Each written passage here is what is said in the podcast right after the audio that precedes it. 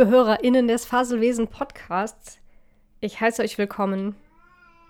Wow, wie förmlich. Herzlich willkommen zur 49. Folge. Ja, ich, ich bin zurück. Nach, ich glaube, 16 Monaten. Okay, ich habe es vorher nachgezählt. Es wäre sehr weird, wenn ich das einfach so aus dem Ärmel schütteln kann. Ja, 16 Monate ist die letzte Folge Faselwesen her. Und ich möchte mich einerseits für diese lange Pause entschuldigen.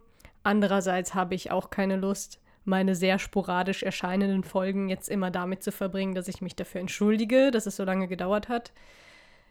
Es ging einfach nicht anders bei mir.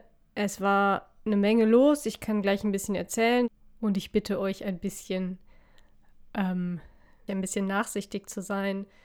Ich bin komplett eingerostet, was das Podcasten angeht. Es kostet mich gerade tatsächlich ein bisschen Überwindung, diese Aufnahme zu starten, aber ich denke, ich werde schon reinkommen in ein paar Minuten. Hey, hey, Cordula, erstmal durchatmen. Alles wird gut. Die Leute verstehen, dass du das lange nicht gemacht hast.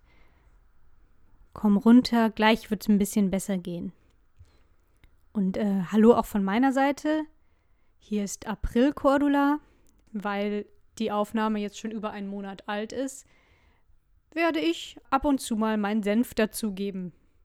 So kann ich der nervösen Vergangenheitscordi hoffentlich ein bisschen unter die Arme greifen. Aber jetzt erstmal zurück in den März. weil ihr mich jetzt hört, wisst ihr, es gibt den Podcast noch. Ähm, ich habe mich nicht still und heimlich verkrochen. Ich ähm, hatte keine Zeit oder keine Energie oder nicht die äh, mentale Stärke, um weitere Folgen aufzunehmen. Und ich will jetzt auch nicht versprechen, dass es von jetzt an regelmäßig weitergeht. Aber ich habe jetzt ähm, ein, zwei Kapitel in meinem Leben abgeschlossen, die mir im Weg standen. Und ich hoffe sehr, dass ihr jetzt wieder mehr von mir hören werdet. Ähm, nicht nur hier im Faselwesen-Podcast, sondern auch bei Games Uncoordinated und noch bei einem weiteren Projekt, das äh, noch in den Anfängen steckt, an dem ich arbeite und auf das ich mich tatsächlich sehr freue, auf das ihr euch auch freuen könnt. Ich glaube, das wird cool. Vor allem äh, Freunde des, der Liebestagebuch-Rubrik werden auf ihre Kosten kommen. Ja, ich will noch nicht zu viel verraten. Ich weiß auch noch nicht genau, wann es soweit ist aber es wird sowohl unterhaltsam als auch ein bisschen peinlich werden. Also für mich peinlich. Was ist eigentlich los bei mir? Fragt ihr euch sicher alle brennend. Es hat sich einiges getan. Diese Folge nehme ich in Kopenhagen auf. Hier lebe ich seit einem guten halben Jahr. Ich bin letzten Sommer hierher gezogen, unter anderem um einen Tapetenwechsel zu haben von der Kölner Wohnung aus der ich sowieso raus musste wegen Eigenbedarfs und in der ich dank Corona zwei Jahre am Stück zusammen im Homeoffice in einem Raum gesessen hatte und uns fiel wirklich die Decke auf den Kopf. Und da ich sowieso gerade mein Studium remote gemacht habe, beziehungsweise auf Eis gelegt hatte und remote weitermachen wollte, kam mir das wie gelegen. Jedenfalls bin ich jetzt in Kopenhagen, habe jetzt den düsteren Winter bald hinter mir, freue mich darüber und freue mich auf den nächsten Sommer, denn der letzte Sommer hier war ganz wundervoll. Vor allem, weil er nicht so warm war. Äh, ich bin kein Fan von Hitze. Moment, ich nehme einen Schluck.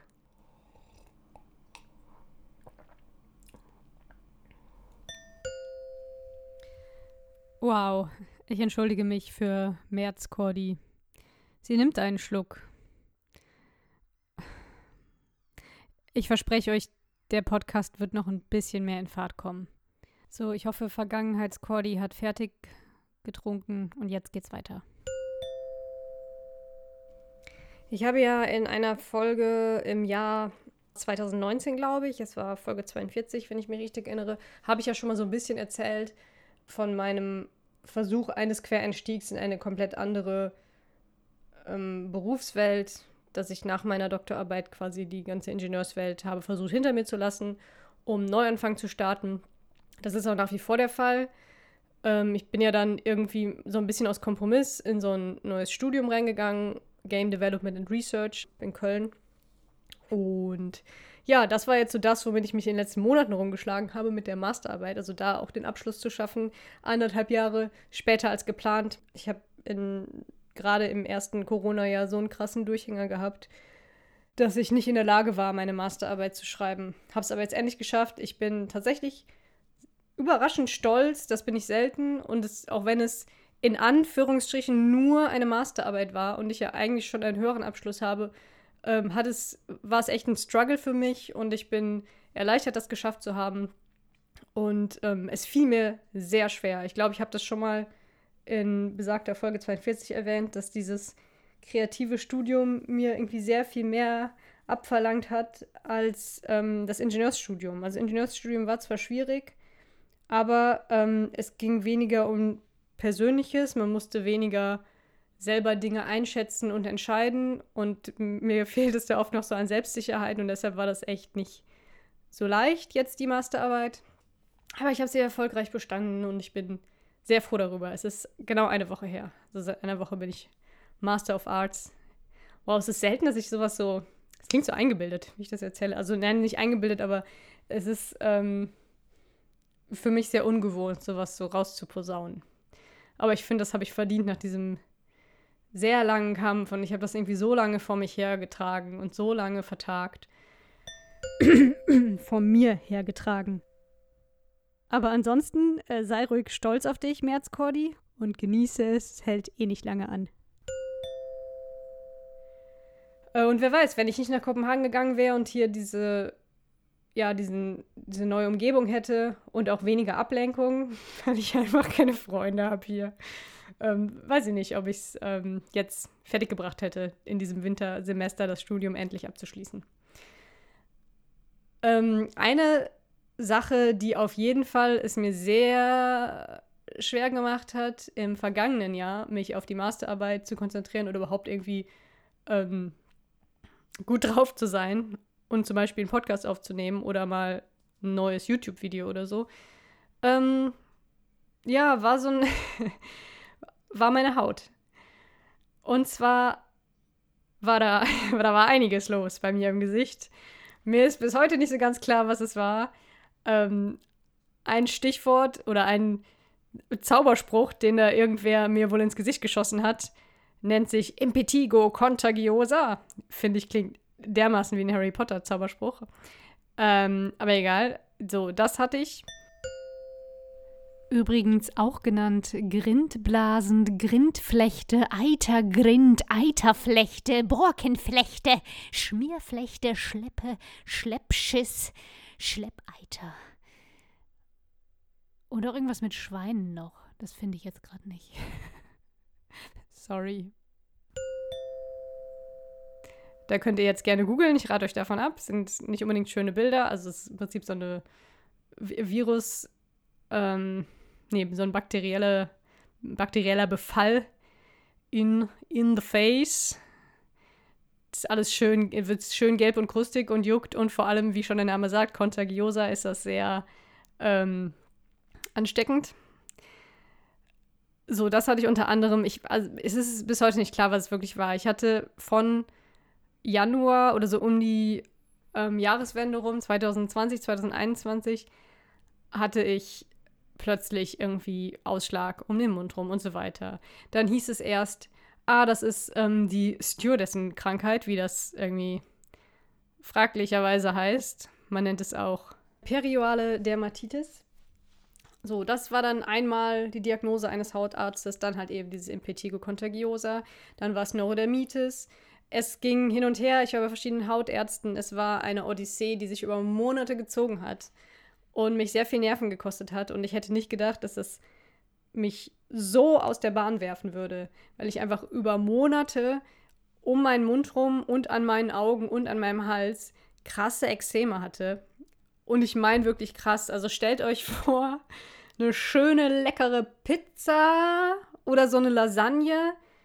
Ja, genau, am besten so eine Lasagne mit so einer Käsekruste obendrauf, darunter irgendwie was mit roter Soße, Nudeln und so weiter. Genau, Nudeln sind auch wichtig für, als äh, symbolisieren, die symbolisieren dann die äh, abschürfende Haut. Oder Parmesan, ja, Parmesan. Nehmen wir eine schöne Pizza oder Lasagne oder Lasagne mit roter Soße, da drauf die Käse und da drüber noch Parmesan gerieselt Und dann greift ihr da so mit eurer bloßen Hand rein und rührt das einmal wie so ein, als würdet ihr einen Marmorkuchen daraus machen wollen. Rührt ihr das nochmal so durch. Und das, was ihr dann seht, auch so verschiedene Regionen mit verschiedenen Konsistenzen und so weiter, das war mein Gesicht. Ähm, es war ein Traum. Ich konnte mein Gesicht nicht bewegen, weil dann immer alles aufriss und blutete und eiterte. Hätte ich eine Triggerwarnung aussprechen sollen? Ähm, äh, sorry, sorry, wenn, ihr gerade esst. Ähm, es war eklig. Und es war schmerzhaft und es hat wehgetan und oft auch phasenweise sehr doll gejuckt. Ich konnte nicht schlafen. Ihr müsst mir jetzt bitte nicht eure Diagnose, Ferndiagnosen schicken, falls ihr da irgendwie Ahnung von habt oder so. Ähm, ich habe in dem Kapitel jetzt erstmal abgeschlossen und ich will mich auch gar nicht mehr so sehr mit beschäftigen. Ich bin sowieso sehr paranoid seitdem, sobald irgendwie irgendwas in meinem Gesicht auftaucht, denke ich, es geht wieder von vorne los. Denn das Ganze kam so in Etappen. Also ich habe, ja, hatte Spaß damit bis irgendwie Ende März letzten Jahres. Ähm, dann gab es Cortison. Ich war sehr unsicher, was das Cortison anging. Ich habe mit meiner damaligen Hautärztin gesprochen, habe sie gefragt, habe gesagt, ich mache mir Sorgen. Ich habe gehört, das wäre nicht so gut, vor allem im Gesicht, unter den Augen und so weiter. Und sie so, nee, das ist nicht so stark, eine Weile können sie das nehmen. Und danach gab es noch Elidel. Und ähm, falls euch das was sagt, sonst ist auch egal. Auf jeden Fall gab es die Keule ins Gesicht, die medizinische. Und es wurde wieder gut, endlich. Ich war total froh und das war, dieser Albtraum ist vorbei bis dann nach ungefähr einem Monat es noch viel krasser zurückkam. Ey, es war wirklich so ein Horrortrip. Und dann, das ist krass, man ist irgendwann so irrational. Man denkt nicht mehr, okay, ich bin jetzt halt ein Mensch, der zufällig dieses scheiß Exem im Gesicht hat, sondern man denkt nur noch, die Welt hasst mich, es ist alles so unfair, warum ich, ich werde nie wieder normal aussehen, ich hasse mein Gesicht. Es war fürchterlich, es war wirklich ätzend. Das Erste, was man dachte, wenn man morgens aufwachte, war, ah fuck, wie sieht's heute aus? Ah, okay, es ist immer noch da, es ist noch schlimmer geworden. Und ähm, ja, geschlafen habe ich halt auch kaum. Einerseits, weil es so weh tat und mich gejuckt hat, weil ich mich quasi nicht vernünftig im Bett bewegen konnte, aus, die ganze Zeit aus Angst, irgendwie damit ans Kissen zu kommen. Ich hatte auch wahnsinnig Angst, dass sich das weiter ausbreitet, dieser Impetigo-Contagiosa-Anteil in der ganzen Geschichte. Und habe deshalb, war das immer ein Riesenprozedere, irgendwie sein Gesicht zu versuchen, sauber zu machen, was ich sowieso kaum versucht habe. Weil ich dachte, je mehr ich da noch dran tue, umso schlimmer wird's. Ähm, Oh, ich steigere mich rein. Wie dem auch sei. Also wenig geschlafen, viel geheult. Ich hatte geheult. Ich war irgendwann so dünnhäutig. Es war krass, wie oft ich nach irgendwelchen Hautarztterminen geheult habe, weil diverse Hautärzte auch sehr wenig Zeit für mich hatten, genervt waren, mir nicht zugehört haben, vor allem mir nicht zugehört haben, wenn ich versucht habe zu erzählen, was ist in den Wochen davor passiert, wie lange habe ich das schon, warum möchte ich jetzt vielleicht kein Cortison mehr. Ähm, also ganz unterschiedlich. Die Hautärztin, wo ich am meisten war, die war einfach so ein bisschen überfordert und hat mich irgendwann nur noch ans Krankenhaus verwiesen. Dann war ich auch mal bei einem Hautarzt, der war einfach ein fucking Arschloch. Das war richtig krass. Der hat mich im Prinzip, ich habe meine Maske abgenommen, ich musste ja dann auch immer Maske tragen, wegen ähm, Corona. Das hat der Sache natürlich auch nicht unbedingt geholfen. Und als ich die abgenommen habe, schaut er mir jetzt ins Gesicht und meint nur, äh, what the fuck, so ungefähr. Oder irgendwie, bah, irgendwie sowas hat er gesagt und meinte dann, ja, ich soll jetzt gefährlichst auf ihn hören und noch irgendwie noch krasseres Cortison nehmen, es wird nicht mehr los und es ist ja ekelhaft und wie konnte ich es überhaupt so weit kommen lassen? Und es war richtig heftig. Ich habe versucht, irgendwie mit ihm zu reden. Er hat mich einfach nicht ausreden lassen. Er hatte auch am Anfang nicht Hallo gesagt. Er kam einfach rein, hatte schon schlechte Laune. Und ich bin tatsächlich mehr oder weniger heulend zusammengebrochen, als ich aus dieser Praxis rauskam. Jetzt im Nachhinein ist das alles so, ach ja, krass, irgendwie habe ich so einen Einblick bekommen, wie scheiße Ärzte sein können, vor allem zu Kassenpatienten. Aber in dem Moment war das halt echt nicht, nicht cool. Und ich ärgere mich bis heute, dass ich da irgendwie nicht wieder reingegangen bin und den angepflaumt habe. Es war richtig, richtig. Naja. Ähm, finsteres Kapitel. Um kurz zu erzählen, wie es ausgegangen ist. Ich war dann, wie gesagt, irgendwann im Krankenhaus in der ähm, Dermatologie.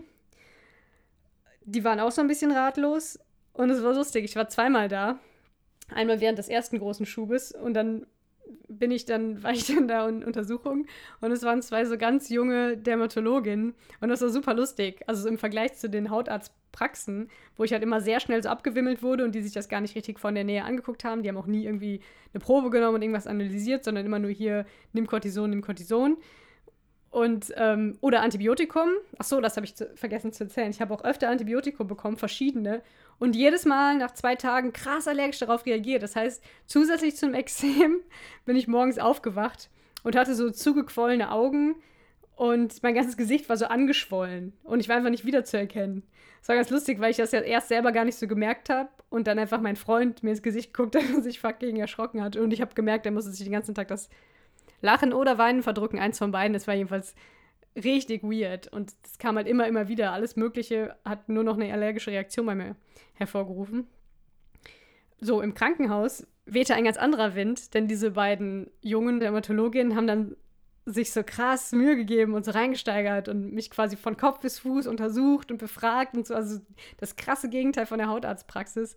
Und es war echt schon so ein bisschen amüsant, weil die sich so reingesteigert haben und dann fiel irgendwann so unter denen das, der, das Stichwort Lupus und vielleicht ist es Lupus haben die irgendwie so ganz krasse Krankheiten vermutet. Also was heißt krass, aber ich, das war so lustig, weil ich die ganze Zeit so Dr. House-Vibes gespürt habe. Das so die sowas extra Exotisches oder eher Unwahrscheinliches, dann anstatt einfach einer normalen Neurodermitis, weil ich gesagt habe, uh, vielleicht ist es Lupus und haben dann irgendwie so ähm, ja, diverse Tests gemacht und so. Das war sehr lustig, vor allem, weil dann irgendwann die Chefin von denen reinkam und so ein bisschen amüsiert war, so, ja, nee, das ist hier irgendwie wahrscheinlich Neurodermitis und müssen wir mal weiter gucken und so. Achso, kurzer Disclaimer, ich weiß bis heute nicht, was es war. Nachdem es dann das zweite Mal noch schlimmer wiederkam und ich irgendwann nicht mal mehr bei der Hautärztin, die mich am meisten behandelt hat, mit diversen Dingen, aber auch wirklich nicht zugehört hat. Und ja, ich will, ich will jetzt nicht wieder so ein Rant über Hautärzte hier ablassen, aber ich bin schon sehr vorsichtig, was Hautärzte angeht inzwischen. Es gibt coole Hautärzte auf jeden Fall, aber gerade bei Kassenpatienten und weil Hautärzte so fucking wenig Zeit haben und weil, glaube ich, auch Diagnose von Hautgeschichten noch ein bisschen schwieriger ist, vor allem so, wenn man nur zwei Minuten da drauf guckt, aus drei Meter Entfernung, ist es halt echt schwierig und ja, ähm, es war dann irgendwann so weit, dass ich irgendwie verzweifelt geschafft habe, mich im Krankenhaus irgendwie rein, mich ins Krankenhaus reinzumogeln, weil ich wusste, wenn ich da jetzt einfach hingehe oder wenn ich da jetzt versuche, einen Termin zu machen, dann kriege ich den in zwei Monaten, weil das hatte ich schon mal versucht und so lange kann ich nicht mehr warten. Ich war halt wirklich richtig verzweifelt. Das war, glaube ich, ein Tag, nachdem ich bei diesem männlichen Hautarzt, alten weißen Sack war, der mich da zum Heulen gebracht hat. Hey, hey, hey, hey. Zügeln Sie sich. So, dann bin ich zum Glück telefonisch bei einer Krankenschwester gelandet. Die war super lieb. Die hat dann irgendwie übers Telefon mitbekommen, ich bin verzweifelt. Und hat mir dann gesagt: So, passen Sie auf, kommen Sie jetzt einfach vorbei. Zeigen Sie denen Ihr Exem und die werden Sie durchlassen müssen. Sagen Sie nicht, dass Sie das von mir haben. Sie haben gar nicht mit mir telefoniert. Kommen Sie einfach an und kommen Sie direkt zur Dermatologie. Ähm, und das hat dann mir so ein bisschen Hoffnung gegeben und ich brauchte aber noch, also sie meinte, es wäre besser, wenn ich eine Überweisung vom Hautarzt habe. Die Hautärztin hat ja sowieso gesagt, ich soll ins Krankenhaus gehen, sie hat keinen Bock mehr, ihr fällt nichts mehr dazu ein und ich will ja auch irgendwie, ja, ich war halt so die störrische, nervige Patientin, beziehungsweise also sie hat mir das Gefühl gegeben, ich muss mich schlecht dafür fühlen, dass meine Haut nicht besser wird und sie quasi da scheitert. Also sie hat mir so richtig zu spüren gegeben, das nervt sie jetzt total, dass das nicht 0815 mit Cortison immer geht. Ähm, ja, dann habe ich versucht, meine Hautärztin zu erreichen, wo ich eh mal schon sehr oft in der Warteschleife hing und die, ich glaube, die ähm, Sprechstundenhilfe kannte mich auch schon und war entsprechend genervt von mir, wobei ich wirklich immer sehr freundlich bin. Also ich war dann irgendwann verzweifelt, aber ich bin tatsächlich bei so Telefonaten oder generell bei solchen Dingen immer kackenfreundlich, einfach weil ich wahnsinnig gestresst bin von solchen Interaktionen.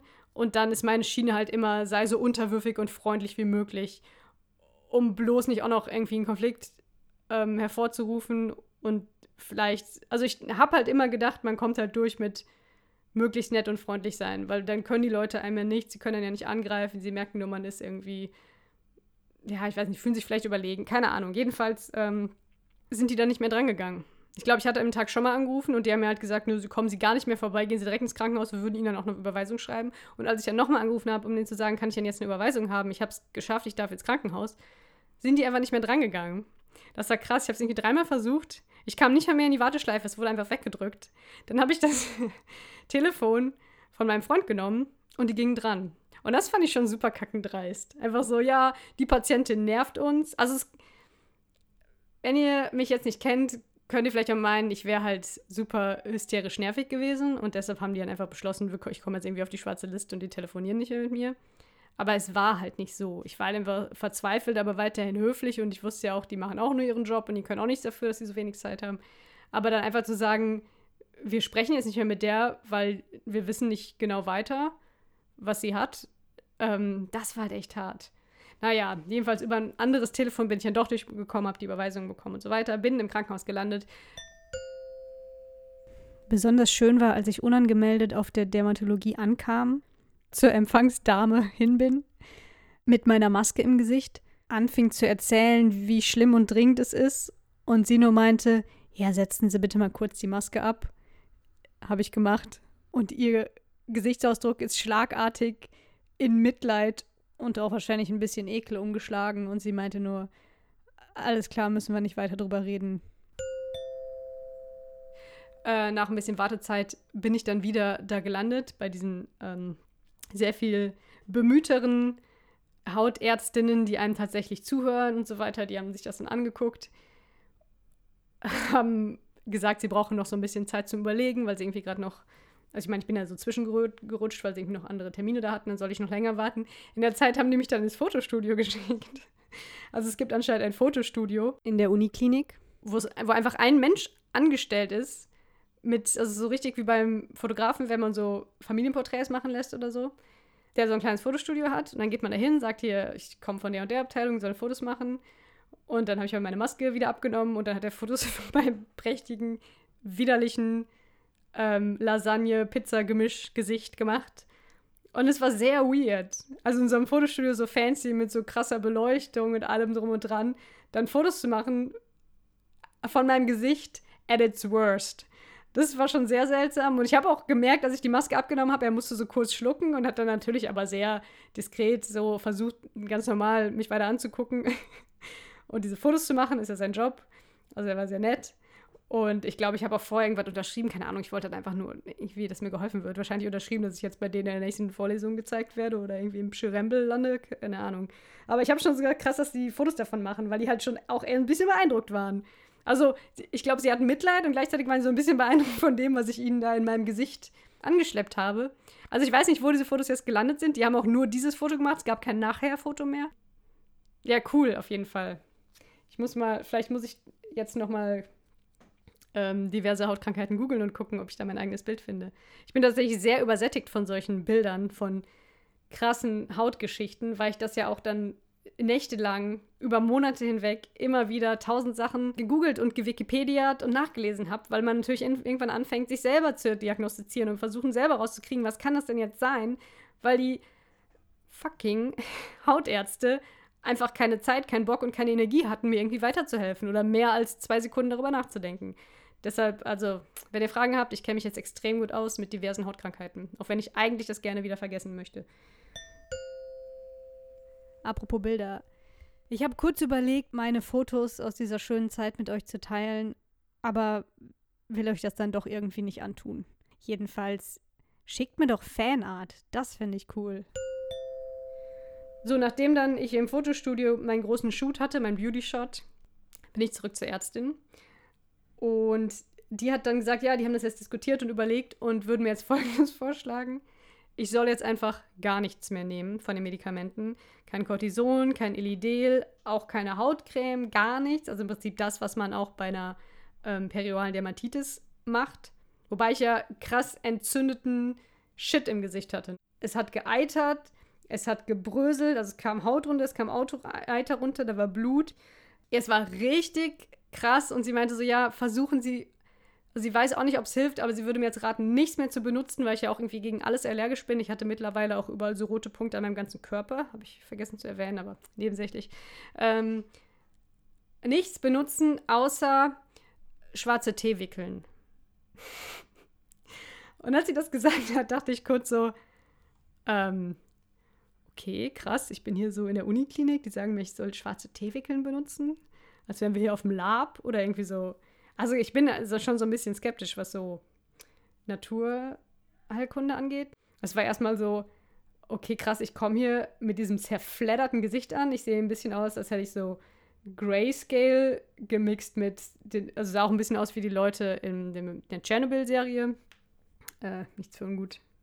Das war's nicht, aber Äh, ja, und dann kommt sie mir mit schwarzem Tee und sie meint, ja, versuchen Sie das irgendwie jetzt erstmal ein, zwei Wochen nur das, irgendwie mehrmals am Tag. Und ähm, wenn es ganz schlimm ist, könnte so ein bisschen so eine komische dicke Fettcreme noch benutzen, die man auch so bei, ich glaube, die benutzt man auch so bei Windeldermatitis bei Babys. Ich hatte generell, waren das übrigens alles Babykrankheiten, auch dieses Contagiosa, Impetigo contagiosa. Haben anscheinend eigentlich Kinder. Ich wurde jedenfalls bei jedem Arzt immer gefragt, haben Sie viel mit Kindern zu tun und haben Sie das von Ihren Kindern? Ich wurde also noch gemom-shamed, beziehungsweise, wie sagt man das denn? Anyway, ich bin ja keine Mom. Ähm, so, also ich war so ein bisschen skeptisch, aber dachte so, okay, ich hab was, was soll ich noch anderes tun? Und habe dann diese schwarze Tee-Geschichte probiert. Und was soll ich sagen? Es hat für mich funktioniert. Es hat lang gedauert, es hat mega weh getan, aber nach einer Woche wurde es langsam besser. Und ich habe dann noch wochenlang schwarzen Tee mehrmals täglich drauf getan. Es war auch am Anfang echt wie eine krasse Kur. Es war so eine Erholung, weil in dem Moment, wo dieser Waschlappen mit schwarzem Tee auf meiner demolierten Fresse lag, hat es mal für ein paar Minuten nicht so doll wehgetan und nicht so gezogen und nicht so gebrannt. Es war einfach wundervoll. Bis heute, immer wenn ich merke, meine Haut ist wieder ein bisschen gereizt, ich habe generell ätzend nervige, empfindliche Haut, hole ich mir, mache ich mir einen schwarzen Tee da drauf. Das ist jetzt wahrscheinlich auch nicht Neues, also ich glaube, das ist relativ gebräuchlich, diese schwarze Tee auf Hautgeschichte. Anscheinend ist schwarzer Tee auch so antibakteriell. Das wusste ich auch nicht. Das ist irgendwie mega krass. Also dieser Impetigo contagiosa ist halt davon weggegangen. Ohne Antibiotikum, einfach weil schwarzer Tee irgendwie antibakteriell auch ist. Und antientzündlich. Da habe ich mich erstmal da reingelesen, Wikipedia. Ähm, es ist schon crazy, dass einfach so andere Dinge auch antibiotisch wirken, außer halt so das klassische Antibiotikum aus der Apotheke. Habe ich zum Beispiel gelesen, dass man so Wollsocken-Fußschweiß-Kombi ist auch irgendwie antibiotisch. Okay, ich, ich komme wieder mit so äh, halbgaren Geschichten, die ich vor über einem Jahr so halb gelesen habe und jetzt nicht mehr weiß. Aber egal, lasst euch da mal schlau, wenn ihr Antibiotikum mit euren Stinkefüßen herstellen wollt. Der Spiegel zitierte hierzu am 17.03.2014 einen Herrn Karl Bernd Hüttenbrink von der Klinik und Poliklinik für Hals-, Nasen- und Ohrenheilkunde der Uniklinik Köln. An diesem alten Hausmittel ist tatsächlich etwas dran, sagt Hüttenbrink. Das Prinzip ist ebenso eklig wie faszinierend. In Wollsocken, die in geschlossenen Schuhen stecken, ist es angenehm warm und feucht. Optimale Bedingungen für Pilze. Die Organismen bilden zum Teil Antibiotika, erklärt Hüttenbrink. Wer Opas alte Socken um den Hals habe, atme also Antibiotika ein. Wichtig sei, dass die Socken möglichst lang getragen wurden, am besten an ungewaschenen Füßen. Mmh. So, jedenfalls war das dann meine Rettung. Es hat sich dann noch Monate hingezogen, äh, bis es wirklich meine Haut wieder aussah wie früher, grob. Und ich glaube, aus der Wohnung rauszukommen und der Umzug waren zwar erstmal Stress und haben meine Haut wieder schlimmer gemacht, aber dann hier in Kopenhagen. Ähm, erstens, weil man hier keine Maskenpflicht hat, wo ich ja eigentlich sehr für bin, aber es war auch auf jeden Fall auch gut, die Maske nicht mehr auf dieser kaputten Haut zu haben. Und auch hier mit der schönen Seeluft und so. Ähm, meine Haut sich endlich erholt. Jetzt habe ich viel zu lange, viel mehr als geplant, über diese scheiß Hautgeschichte geredet. Ähm, das sollte ja eigentlich meine Ich bin zurück und so und so geht's mir und das ist passiert Folge sein. Es ist eine ähm, Dermatologie-Folge geworden. Ähm, ja, ich weiß, warum habe ich das jetzt erzählt? Ich glaube, ich weiß jetzt seitdem wieder zu schätzen, ähm, keinen Schmerz im Gesicht zu haben.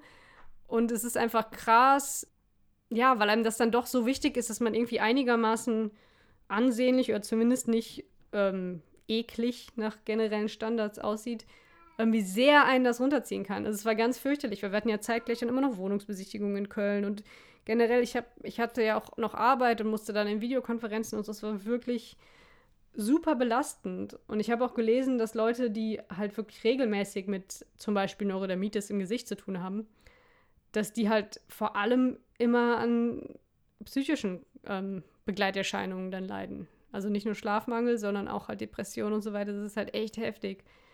Ich konnte mich auch nicht trösten lassen. Also mein Freund konnte mich ja nicht mehr wirklich in den Arm nehmen oder mich küssen, weil ich das nicht wollte, weil mir alles wehtat, weil ich auch dachte, das ist für den eklig und er wollte mir auch nicht wehtun. Und mein ganzes Gesicht war halt irgendwie wie so ein, ähm, ja, wie so eine Tabuzone. Und ich habe es manchmal für ein paar Sekunden oder Minuten vergessen, wenn ich irgendwie sehr abgelenkt war von der Arbeit oder ähnlichem. Aber sobald du halt auf Toilette gehst und dich im Spiegel siehst, fällt dir wieder ein, ja, so sehe ich ja jetzt auch seit Monaten und weiß nicht, ob ich je wieder normal aussehen werde.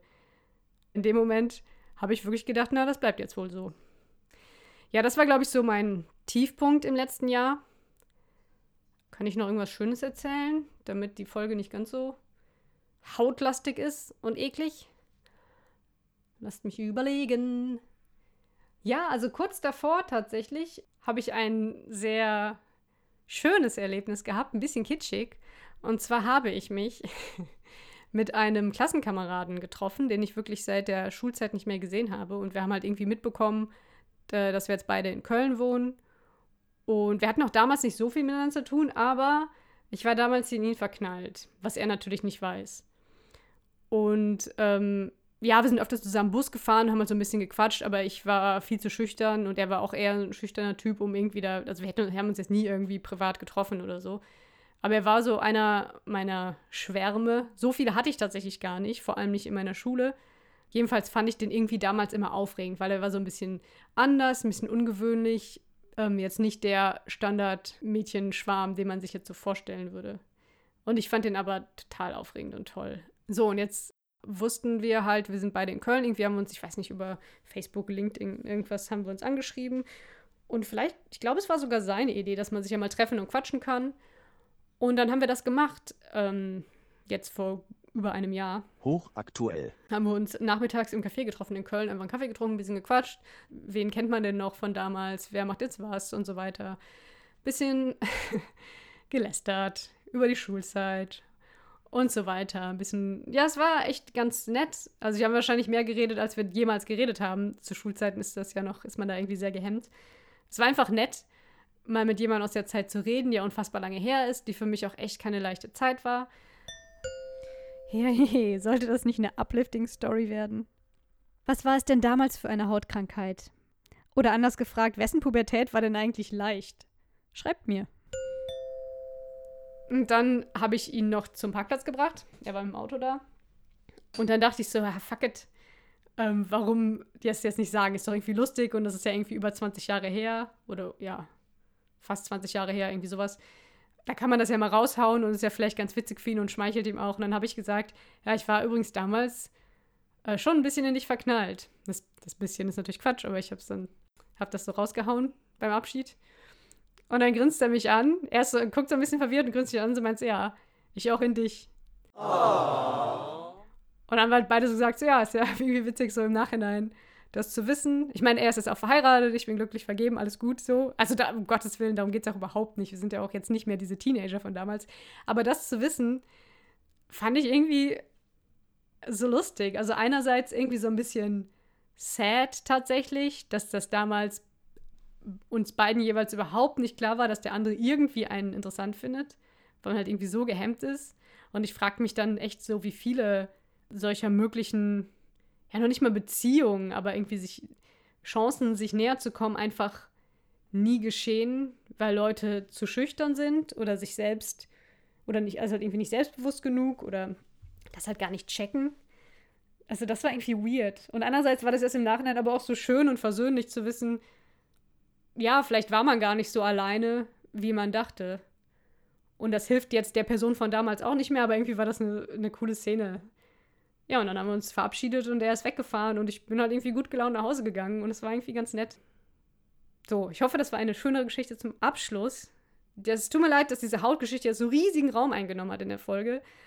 Aber das spiegelt ganz gut wider, was diese Hautgeschichte mit meinem Leben gemacht hat letztes Jahr. Auch viel zu viel Raum eingenommen sowohl in meinem Gesicht als auch mental. Ich würde mich freuen, wenn ihr bei der nächsten Folge wieder einschaltet und dann habe ich natürlich wieder so die klassischen Vogelgeschichten für euch. Keine Sorge, die kommen auch. Also ich habe noch, ich habe Dinge in Köln erlebt, boah, Gänsehautmomente mit Gänsen, aufreibende Geschichten mit ähm, Wasservögeln in Köln im Park. Und auch hier, ich sag nur, ähm, wie heißen die Viecher? Möwen, genau. Möwen ähm, sind jetzt neu mit dabei. Kopenhagener Möwen. Wir haben jetzt, ich habe auch Graugänse jetzt in meinem Repertoire. Also es, mit dem Umzug ist Neues dazugekommen. Da könnt ihr euch auf Vogelgeschichten freuen. Katzengeschichten natürlich auch. Keine Sorge, es wird nicht nur Tiercontent geben. Ich danke euch fürs Zuhören Und wir hören es hoffentlich jetzt wieder öfter. Ich kann es nicht versprechen, aber ich nehme es mir mal wieder fest vor. Ihr wisst, das bedeutet nichts. Ihr könnt auf mein Wort wirklich scheißen. Aber ähm, trotzdem macht's gut. Danke, bis zum nächsten Mal. Auch April Cordy verabschiedet sich in der dritten Person. Weird. Und würde sich außerdem über Feedback freuen. Macht's gut.